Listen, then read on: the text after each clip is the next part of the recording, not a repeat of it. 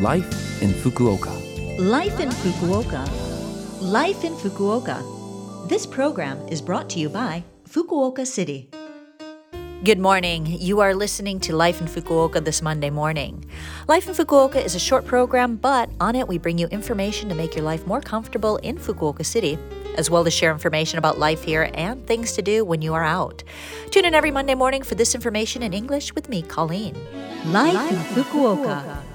Well, January 20th is known as the coldest day of the year and is called Daikan in Japanese, which translates to big cold. Sometimes winter brings in cold that is so harsh that even if you are using heaters and other warming appliances, the room doesn't manage to warm up. And as you're trying to get that room warm, you end up keeping the heater on, which means a big electric bill later. But then again, if you just try to grin and bear it and stand the cold, well, you'll end up making yourself sick. All right, so here are a few tips to help you get through the winter cold.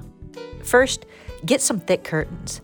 There are curtains made especially for holding in the heat and also provide soundproofing. So, if you are looking for some new curtains, these are the ones you want to you want to get to protect you from the cold outside. You also want to avoid letting drafts in through the windows, so make sure your curtains are long enough to touch the floor.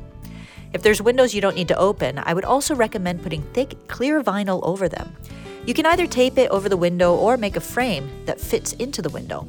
My dad did this every year in his bedroom, and it made a huge difference without sacrificing the daylight. Another thing to do is get a nice thick carpet or rug. You can really feel the cold through the flooring in houses and apartments in Japan. So, by putting a carpet down, that fluffy goodness will help keep a layer between you and that cold, hard floor, which, of course, will make your feet happier for sure. It also serves the double purpose of providing some soundproofing, too. If you're trying to save a bit of cash, you can still find some good stuff at the 100 yen shop. They've got those interlocking sponge mats, uh, cushions, and other things that will help you get through the winter. My winter necessity is my yutampo or hot water bottle. I keep that at the foot of my bed and it keeps me warm all night, and it also brings the cats to the bed, which adds a little bit of extra warmth.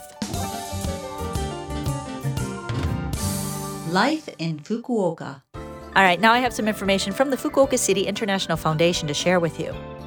Today's information is for any international students who are studying in Fukuoka.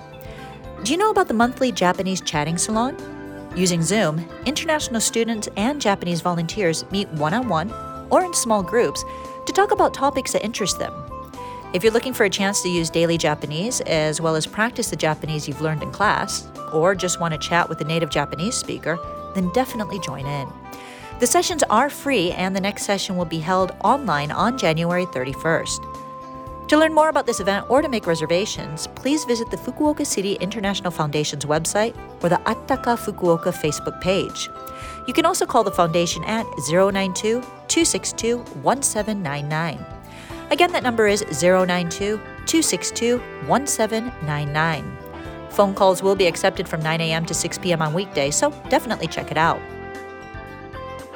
The foundation is also looking for students who are interested in living in their international student dormitory. Applications are open to international students who are currently enrolled in universities and graduate schools in the Fukuoka metropolitan area. Other qualifications for residency in the dormitory include being able to actively participate in and cooperate with projects held by the Fukuoka City International Foundation. The period of residence is for two years from the day you move in, and single residents are also eligible.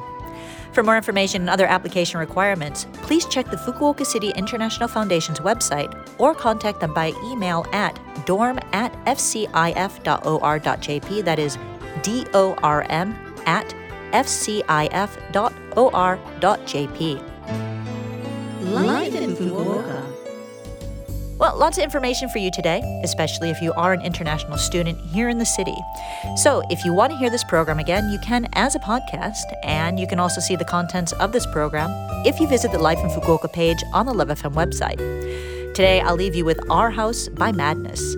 It's an earworm for sure, but it's kind of a fun song that always leaves me feeling good. Have a great day, and I'll speak to you again next Monday.